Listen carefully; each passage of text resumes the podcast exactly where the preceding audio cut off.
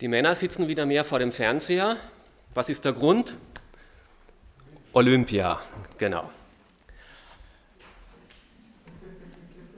Ich habe hier was mitgebracht, was uns Österreichern wahrscheinlich verwehrt bleibt. Eine Goldmedaille. Noch warten wir drauf. Ich habe hier tatsächlich eine, eine Goldmedaille. Leider habe sie nicht ich gekriegt und auch nicht bei Olympia. Aber mein Vater ist Gärtner und er hat mal mehrere Jahre nacheinander die, den besten Blumenschmuck in meiner Heimatstadt äh, erwirtschaftet und dafür eine Goldmedaille bekommen. Und so eine Medaille hat zwei Seiten, sie ist zwar auf beiden Seiten Gold, aber eine Medaille hat zwei Seiten. Und daher kommt auch der Spruch, zwei Seiten einer ein und derselben Medaille. Oft wird es so gebraucht, zwei Gegensätze, sowohl das eine als auch das andere. Muss aber nicht sein. Es kann auch sein, dass es sind zwei Aspekte, die eigentlich zusammengehören, auf der gleichen Medaille sind, aber meistens sieht man nur die eine oder das andere. Und dabei wäre es gut und wichtig, dass man beides sieht, weil beides zusammengehört. Und das ist das Thema auch von heute, die beiden Seiten des Evangeliums. Dass da zwei Aspekte sind, wo man leider oft nur das eine sieht. Und ich möchte uns heute ans Herzen bringen, dass eben das Evangelium auch zwei Seiten hat. Evangelium kommt aus dem Griechischen. Euangelion, Euangelion, gute Botschaft, super, gute Nachricht, echt was Tolles. Was ist das Evangelium? Markus, du lässt dich heute taufen. Du solltest es eigentlich wissen. Sag mal ganz kurz in einem Satz, was ist das Evangelium?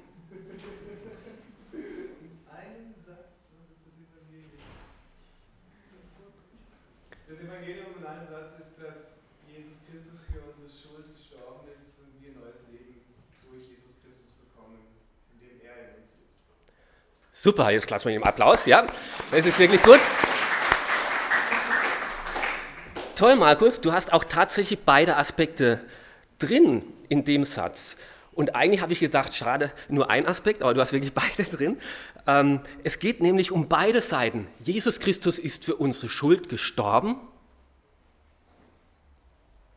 aber das ist noch nicht alles, sondern Jesus ist auferstanden und er macht uns jetzt ein neues Leben möglich. Er schenkt uns ein neues Leben. Und beide Aspekte kommen normalerweise auch in der Kirche vor. Wir haben hier ein Kreuz. Jesus ist an einem solchen Kreuz vor 2000 Jahren gestorben. Aber das Kreuz ist leer. Jesus ist nicht am Kreuz hängen geblieben. Er ist nach drei Tagen auferstanden und er ist jetzt lebendig beim himmlischen Vater. Und das ist ein Bekenntnis. An so einem Kreuz kann ich sehen, dass ich in einer evangelischen Kirche bin, weil dort beide Aspekte des Evangeliums sichtbar vor Augen geführt werden sollen. Und den Reichtum dieser Wahrheit, den möchte ich heute aufzeigen, dass dieses Kreuz, dass das Jesus getan hat, zwei Seiten der gleichen Medaille ist. Er ist für meine Schuld gestorben und er ist aber auferstanden, um mir jetzt ein neues, ewiges Leben zu ermöglichen. Ein Religionslehrer hat, glaube ich, in der vierten Klasse gefragt, woran ist Jesus Christus gestorben? Zuerst mal war alles ruhig, dann meldet sich einer und sagt, an einer unheilbaren Krankheit. Dann fragt der Lehrer etwas äh, irritiert, ja, äh, wie meinst du das? Ja, es heißt doch gelitten unter Pontius Pilatus. Also Pontius Pilatus ist keine Krankheit, sondern es war ein römischer Feldherr, der das Todesurteil ausgesprochen hat. Und so ist es nicht gemeint, sondern das Glaubensbekenntnis heißt, ich glaube an Gott, den Vater, den Schöpfer des Himmels und der Erde und an Jesus Christus, seinen einzigen Sohn, geboren von der Jungfrau Maria, äh, gelitten unter Pontius Pilatus, gekreuzigt, gestorben und begraben. Aber das Glaubensbekenntnis hört jetzt nicht auf. Am dritten Tage auferstanden. Und jetzt sitzt er zur Rechten Gottes, des Allmächtigen. Und von dort wird er wiederkommen. Und so ist Kreuz und Auferstehung zwei Seiten der gleichen Medaille. Und wenn jetzt jeder sagt, ich habe zum Glauben an Jesus Christus gefunden, dann heißt es nicht, dass man die Tatsache akzeptiert, dass vor 2000 Jahren ein Religionsstifter gelebt hat, der gute Werke getan hat, der gepredigt hat, von Gott geredet hat und der dann an einem Kreuz gestorben ist. Sondern heißt das, dass man das, was er am Kreuz getan hat und durch seine Auferstehung für sich, für mich ganz persönlich annimmt, dann ist es nicht ein Anerkennen einer Tatsache, sondern für sich in Anspruch nehmen. Jesus ist stellvertretend für mich, für meine Schuld gestorben. Das hat er dort getan. Ich muss nicht mehr selbst für meine Sünden büßen. Ich muss nicht mehr selbst versuchen, vor Gott gerecht zu sein. Das hat Jesus für mich erledigt. Und Jesus ist als zweites auch vom Tod auferstanden. Ich muss nicht mehr zweifelnd fragen, ob mich Gott auch annimmt, ob ich am Ende doch noch in den Himmel komme. Genauso wie er Jesus angenommen hat, genauso wird er mich annehmen und mir ist ein neues Leben geschenkt. Und beide Aspekte kommen heute bei der Taufe zum Ausdruck, sollen dort sichtbar werden. Taufe, Baptizo, kommt eigentlich, Baptizo, das griechische Wort von Taufe, kommt von Untertauchen oder Hineintauchen oder Versenken. Wenn man damals Stoffe gefärbt hat, aus einem weißen Stoff einen roten oder blauen gemacht hat, dann hat man den getauft. Baptizo. Hineingetaucht in einen Stoff, ganz und richtig drunter lassen, bis der Stoff durchtränkt ist von dieser neuen Farbe. Und so ist Taufe ein völliges Identifiziertwerden, ein völliges Identwerden mit diesem Jesus. Und zwar in beiden Dingen. Völlig ident sein und sich ident machen mit seinem Kreuz und mit seiner Auferstehung. In Römer Kapitel 6, Vers 3, da beschreibt Paulus genau das. Wisst ihr nicht, was es heißt, auf Jesus Christus getauft zu sein? Wisst ihr nicht, dass wir durch diese Taufe mit einbezogen worden sind in seinen Tod? Durch die Taufe sind wir gleichsam mit Christus gestorben. Weil nun aber Christus auferstanden ist, ist auch unser Leben neu geworden. Und das bedeutet, wir sollen jetzt ein neues Leben führen. Wer zum Glauben an Jesus Christus findet, der vertraut sich ganz äh, an, der identifiziert sich ganz mit Jesus mit Christus. Und zwar sowohl im Tod, diese Vergebung, die du dort von Gott erwirkt, vor Gott erwirkt hast, die soll für mich, für meine Sünden gelten. Und die Auferstehung, die Gott dir geschenkt hat, ein neues Leben in Ewigkeit vor Gott, das soll auch für mich jetzt gelten. Und beide Aspekte kommen in der Taufe jetzt zum Ausdruck. Das soll der Täufling erleben. Ich identifiziere mich ganz so mit Jesus Christus. Durch Untertauchen, Eben, sein Sterben soll auch für mich, für meine Sünden gelten. Mein sündiges Leben soll abgewaschen sein. Das soll Vergangenheit sein. Das gebe ich in den Tod. Aber keine Angst, ich werde euch nicht in den Tod taufen, sondern ich werde euch auch wieder rausholen, weil das eine theologische Begründung hat.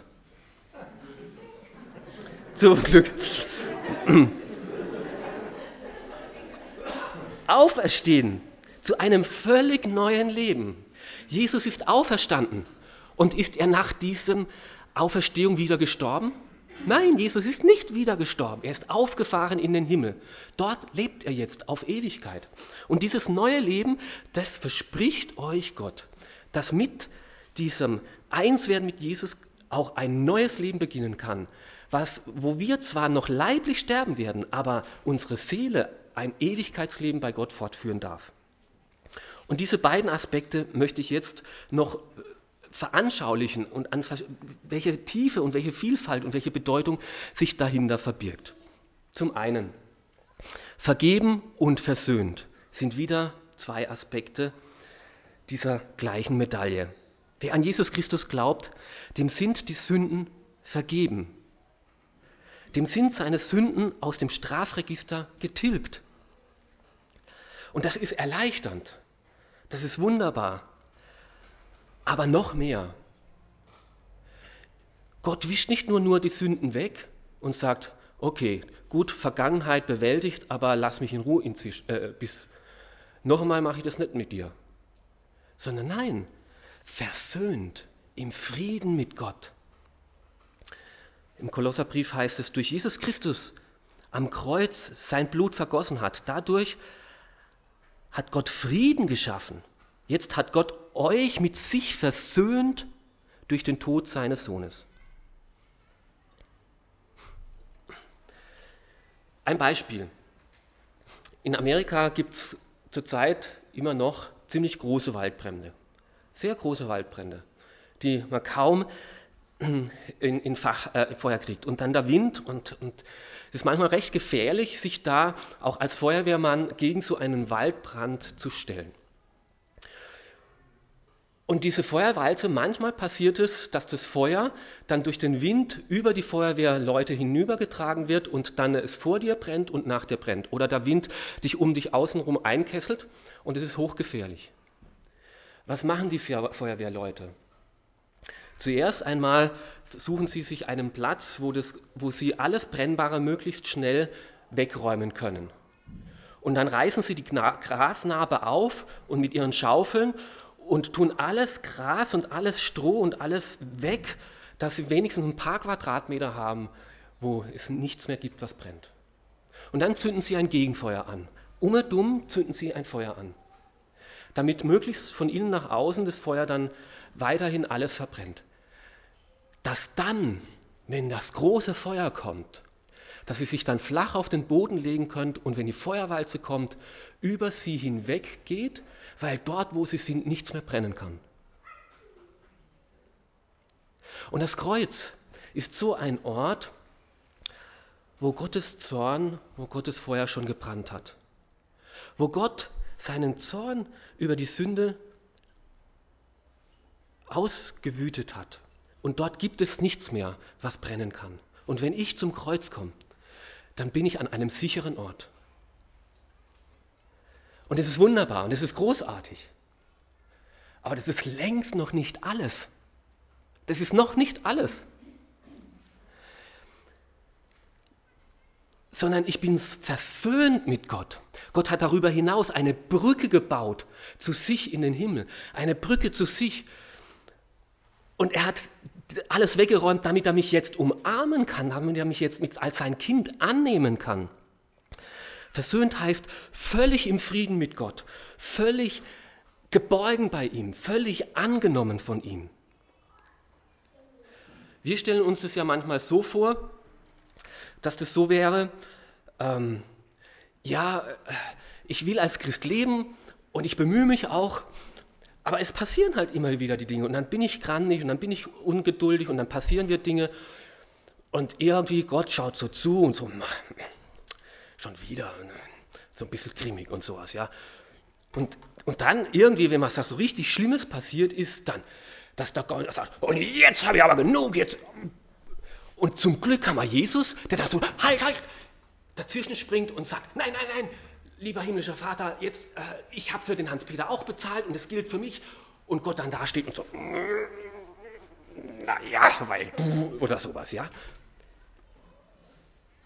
Nein, so ist es nicht, dass Gott, der zornige Vater, immer grimmig auf uns schaut und zum Glück haben wir Jesus, sondern Gott hat Jesus geschickt, beide zusammen, damit er mich annehmen kann, damit er versöhnt werden kann, damit wir versöhnt werden kann mit ihm und er uns jetzt liebevoll annimmt.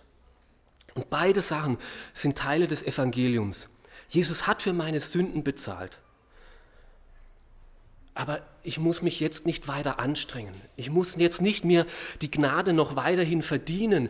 Und jetzt muss ich mich auch würdig erweisen. Und jetzt muss ich auch dranbleiben, sonst wird Gott doch wieder zornig. Nein. Kann sicher sein. Wann könnte ich dann sicher sein, dass Gott nicht mehr zornig auf mich ist? Wenn es von mir abhinge, könnte ich nie sicher sein. Gott hat mit mir Frieden geschaffen, mich versöhnt, weil Jesus Christus alles getan hat durch seinen Tod und seine Auferstehung. Markus, Manuel, Gott hat eure Sünden so weggenommen und euch vergeben, dass ihr wirklich versöhnt seid. Gott hat Frieden geschaffen mit euch. Und ihr braucht keine Angst haben. Und ein weiterer Aspekt. Gott hat uns sowohl begnadigt als auch geliebt. Denn Gott hat der Welt seine Liebe dadurch gezeigt, heißt es in Johannes 3, Vers 16, dass er seinen einzigen Sohn für uns hingab, damit jeder, der in ihn Vertrauen setzt, sich mit ihm identifiziert, an ihn glaubt, ewiges Leben hat und nicht verloren geht.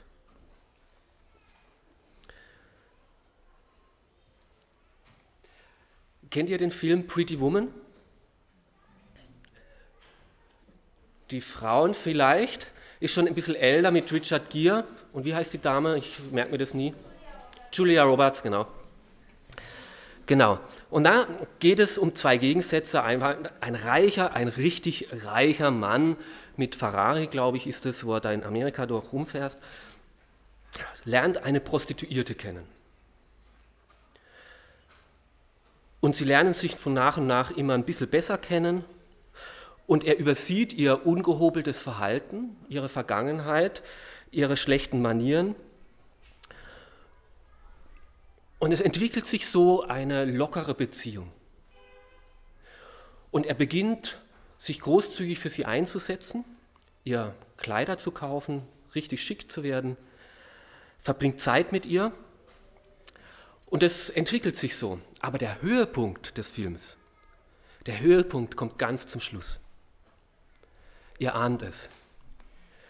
Er macht dieser Frau einen Heiratsantrag. Der Wunsch von jeder Frau, von jedem Mädchen,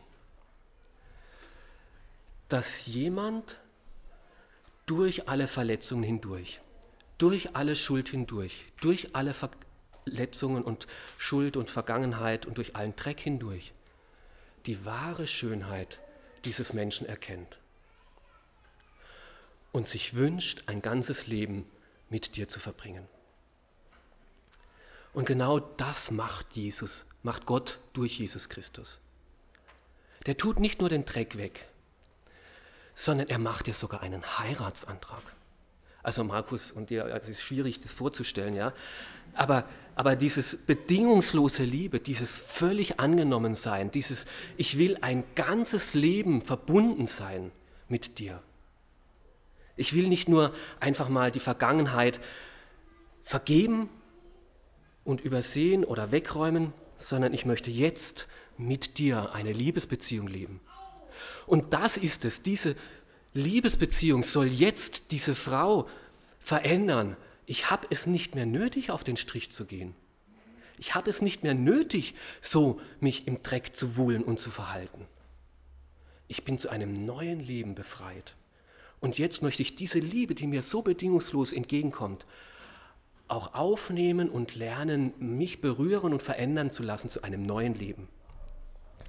Manuel und Markus, das wünsche ich euch dass ihr das immer wieder erlebt, dass Gott euch sowohl begnadigt und immer wieder die Schuld wegnimmt, aber darüber hinaus euch bewusst bleibt und ist, ihr seid bedingungslos geliebt.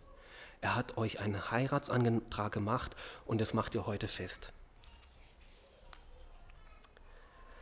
Noch nicht genug. Ein weiterer Punkt, ein weiterer Aspekt. Ihr dürft nicht mehr nur Sünder sein, sondern ihr dürft Söhne sein. Söhne Gottes, Kinder des lebendigen Gottes. Ihr dürft auf einer ganz neuen Identität herausleben. Das beschreibt der Epheserbrief, denn ihr wart früher Finsternis, aber jetzt seid ihr Licht in dem Herrn. Darum lebt als Kinder des Lichts. Was denkst du, wie Gott dich jetzt heute sieht? Jetzt.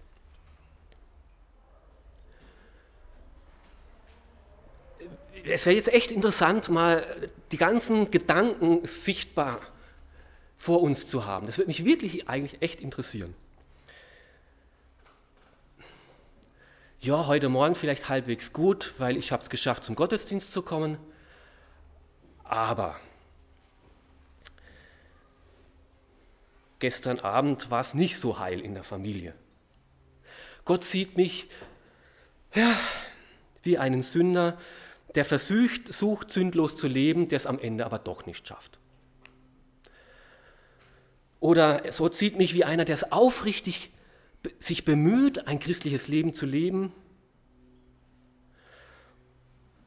aber letztlich doch ein Heuchler ist. Nein, nein, so sieht uns Gott nicht. Auch wenn wir uns manchmal so empfinden, so sieht uns Gott nicht. Denn Christus ist nicht nur für dich gestorben, sondern Jesus ist auferstanden. Und jetzt sieht dich Gott als sein geliebtes Kind in Jesus Christus. Das muss ich ein bisschen mehr erklären. Natürlich sündige ich immer noch. Natürlich bin ich jetzt kein fehlerloser Mensch. Meine Frau wird sich das wünschen. Aber das bin ich nicht. Bin ich dann deswegen, was, was mache ich, wenn ich jetzt trotzdem auch noch als Getaufter, auch noch als Christusgläubiger Mensch immer wieder sündige? Stellt euch das vor. Wir, wir empfinden das manchmal so wie, wenn du mit dem Auto an Bahnschienen kommst, ja, und dann gehen die Bahnschienen runter und dann fährt ein Zug vorbei. Und dann sehen wir, dschung, dschung, dschung, dschung, ein Waggon nach dem anderen. Ja? Und ich hier an mein, mit meinem Auto von den Bahnschienen sehe immer nur ein Waggon nach dem anderen. Und ich denke oft so, ach, zum Glück, das hat Gott mir auch vergeben. Das hat Gott mir auch vergeben. Das hat Gott mir auch vergeben. Aber wer weiß, wie viele Waggons da noch kommen bis zum Ende meines Lebens ob das Gott mir auch noch vergeben wird. Aber Gott, der sitzt nicht im Auto vor den Bahnschienen, der sitzt im Hubschrauber oben drüber und er sieht von der Lok bis zum letzten Waggon den ganzen Zug und er hat gesagt, und das habe ich dir alles schon vergeben. Von Anfang bis zum Ende. Gott ist ewig. Gott ist zeitlos. Und wenn er vergibt, gibt er von Anfang bis zum Ende alles. Nur ich sitze jetzt noch hier an den Schienen. Und so ist die Frage nach meiner Identität, wie verstehe ich mich? Der ewige Gott, wenn der mir sagt, ich habe dir deine Schuld vergeben, dann sieht er mich nicht mehr als Sünder, sondern in Jesus Christus wie seinen eigenen Sohn. Er nimmt mich an wie seinen Sohn. Gott sieht mich nicht mehr das, was ich alles noch, was ich getan habe, und er sieht mich auch nicht in dem, was ich noch tun werde, sondern er sieht mich wie Jesus Christus. Und so wie du dich jetzt in seinen Tod taufen lässt und wieder zu einem neuen Leben auferstehst, wie du dich so jetzt mit Jesus identifizierst, so identifiziert dich auch Gott mit Jesus. Wenn er dich sieht, sieht er Jesus. Und dann sieht er nichts Schlechtes und dann sieht er keine Sünde. Dann sieht er dich als sein Kind, als sein Sohn. Vielleicht noch mit einem anderen Beispiel, weiteren Beispiel belegt. Manche von uns haben ein Haus gebaut und ich bin mir ziemlich sicher, die haben Schulden. Und ich habe so einen Schuldschein hier vor mir von meiner Bank. Und da ist genau aufgelistet, wann ich was, wie viel zurückzuzahlen habe. In welchem Monat, das ist vorausgezahlt bis 2000. Irgendwann hört es bei mir 2035 erst auf.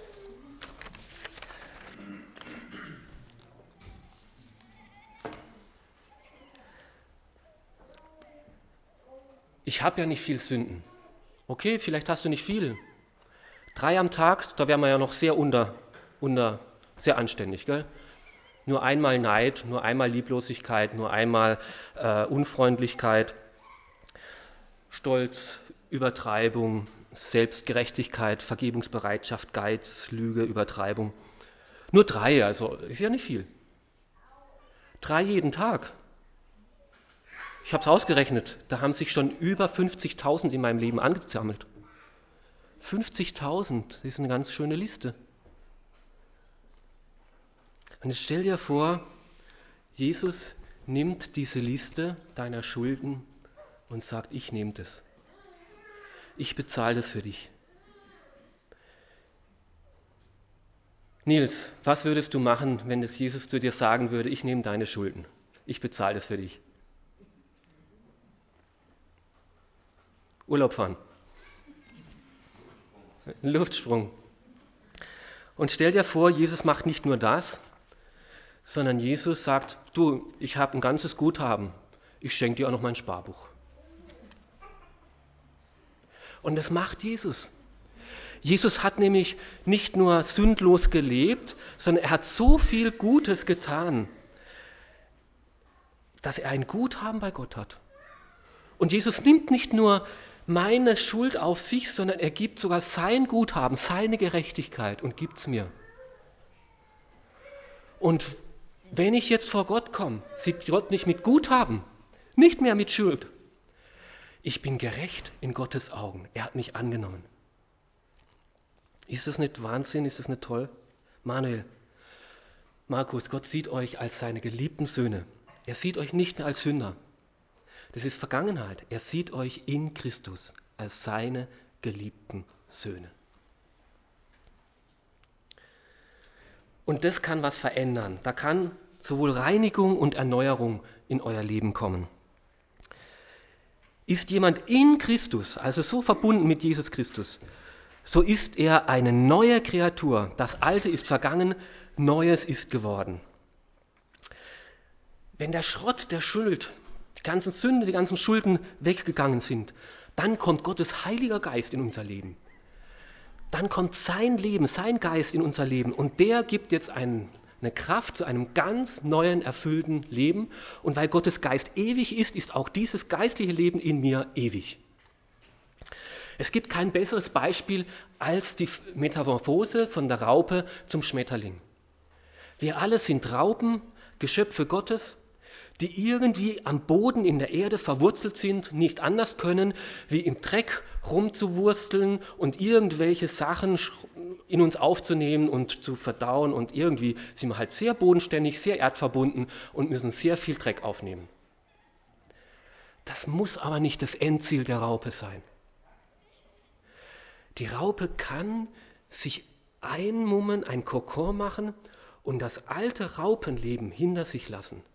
Und da gibt es eine Verwandlung, eine Veränderung, eine Metamorphose, die ein Wunder ist.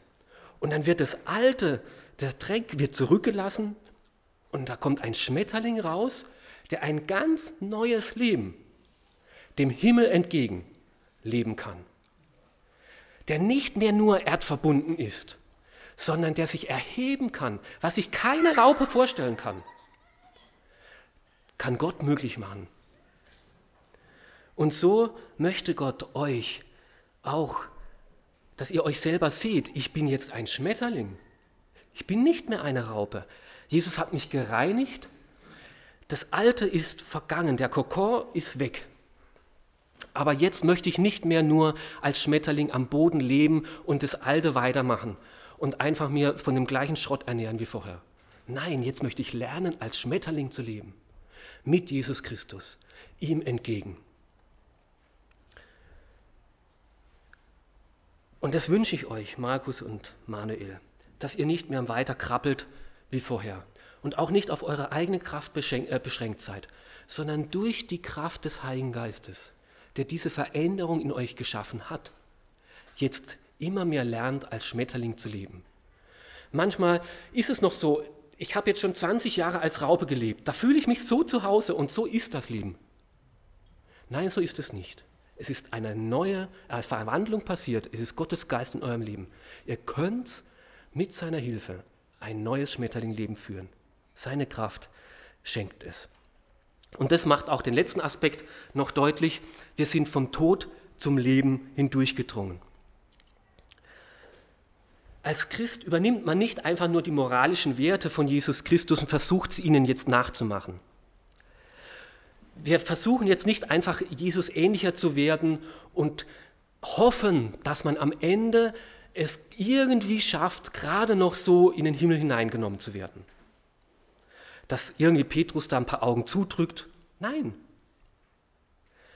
Christsein heißt, dein Tod gilt für mich, und dein Leben, deine Auferstehung gilt für mich.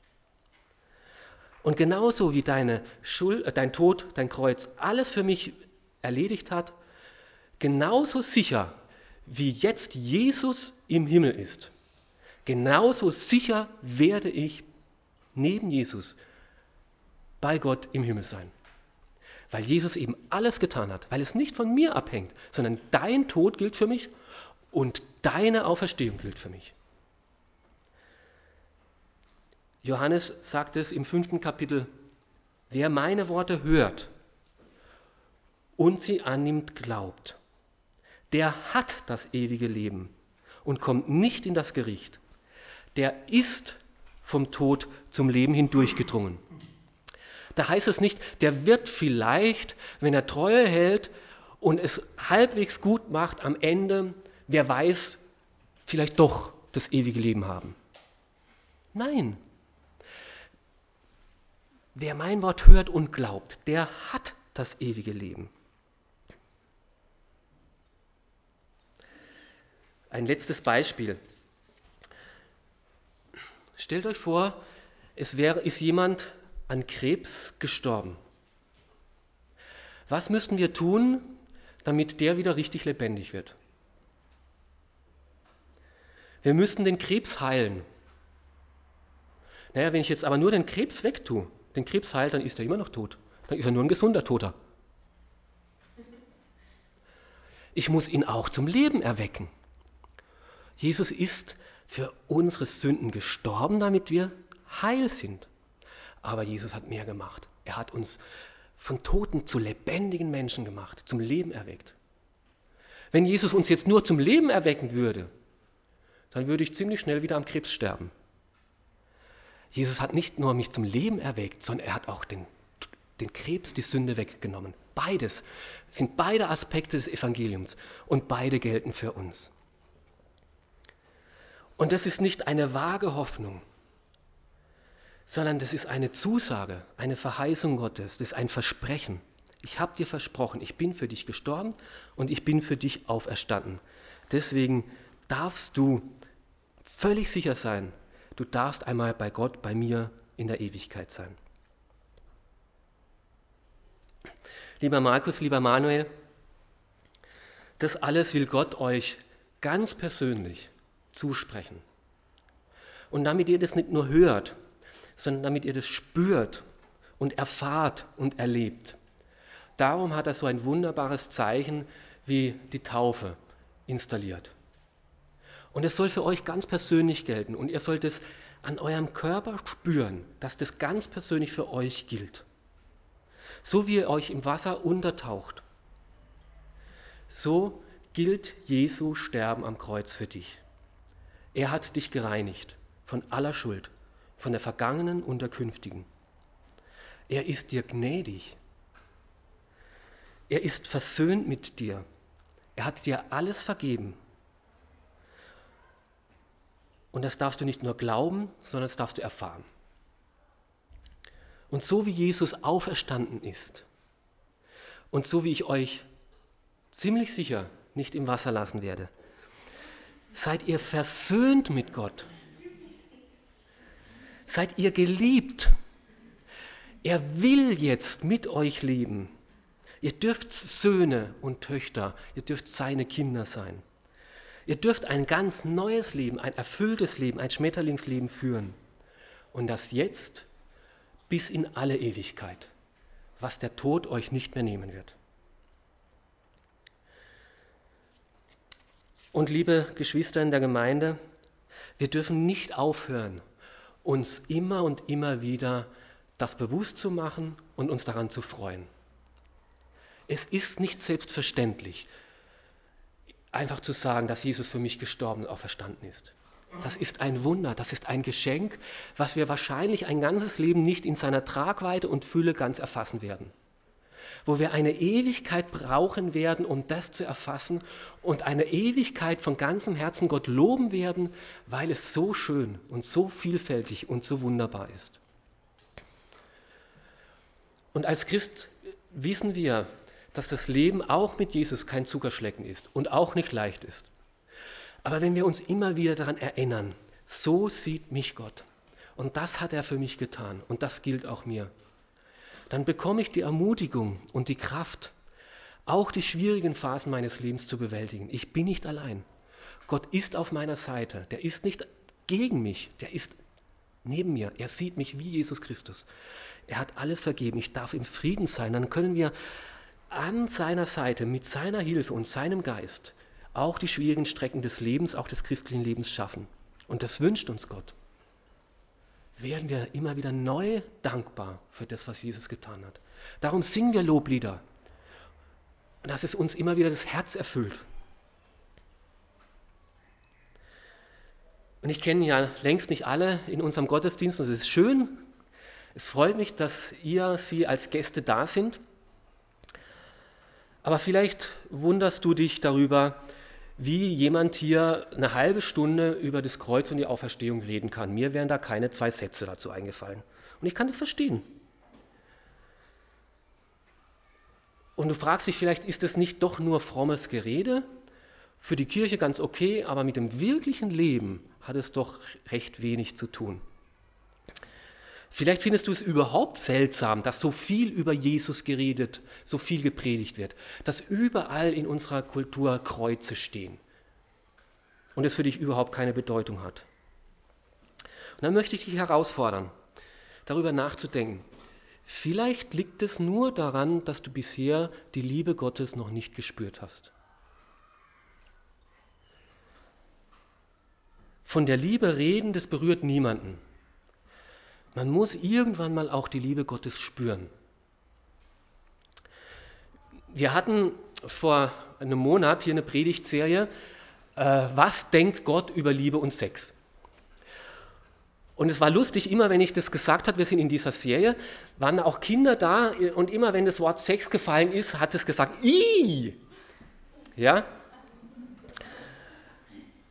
Und das ist ganz nett, ganz lustig. Was macht es aber deutlich? Das Kind weiß irgendwas, ja, was das ist, was da passiert. Aber eigentlich persönlich kann es damit noch überhaupt nichts anfangen. Hat keine Ahnung, wie Liebe zwischen Mann und Frau sich ausdrücken kann, wie tief und reich das werden kann, mit welcher Harmonie das sich ausdrücken kann, dass man miteinander verschmelzen möchte. Und vielleicht liegt es, dass du wie ein Kind bist, was zwar irgendwie weiß, es gibt sowas wie Sex, wie eine innige Liebesbeziehung zu Gott. Du hast es aber noch nie gespürt und sagst einfach i. Dann möchte ich dich herausfordern. Vielleicht nimmst du draußen eine Bibel mit. Da liegen so grüne Boxen, darfst du dir frei einfach eine mitnehmen. Wenn du parallel lesen kannst, zwei. Und, und lies Gottes Wort. Vielleicht spürst du etwas von der Liebe Jesu, wie er dich liebt. Und das, was ich heute gesagt habe, das darf auch für dich gelten. Vielleicht bist du aber auch jetzt hier und sagst, boah, das habe ich das erste Mal gehört. Wenn das wirklich so ist, dann will ich das eigentlich auch für mich. Und dann lade ich dich ein, komm nachher nach dem Gottesdienst auf mich zu und dann reden wir nochmal darüber und klär, versuchen deine Fragen zu klären. Aber ich wäre auch gern bereit, mit dir zu beten und zu sagen, Herr Jesus, du siehst jetzt diese, diese Person, der hat es gehört, deine Liebe gespürt. Wir möchten jetzt zu dir kommen und dein Kreuz und deine Auferstehung mit allem, was es bedeutet, auch für diese Person in Anspruch nehmen. Du kannst es auch heute für dich, dieses Geschenk in Anspruch nehmen. Beide Seiten der Medaille. Jesus ist auch für dich gestorben. Jesus ist auch für dich auferstanden. Wer wird es im Glauben erfassen? Als Jesus am Kreuz starb und sprach, es ist vollbracht, da hat er auch an dich gedacht. Amen.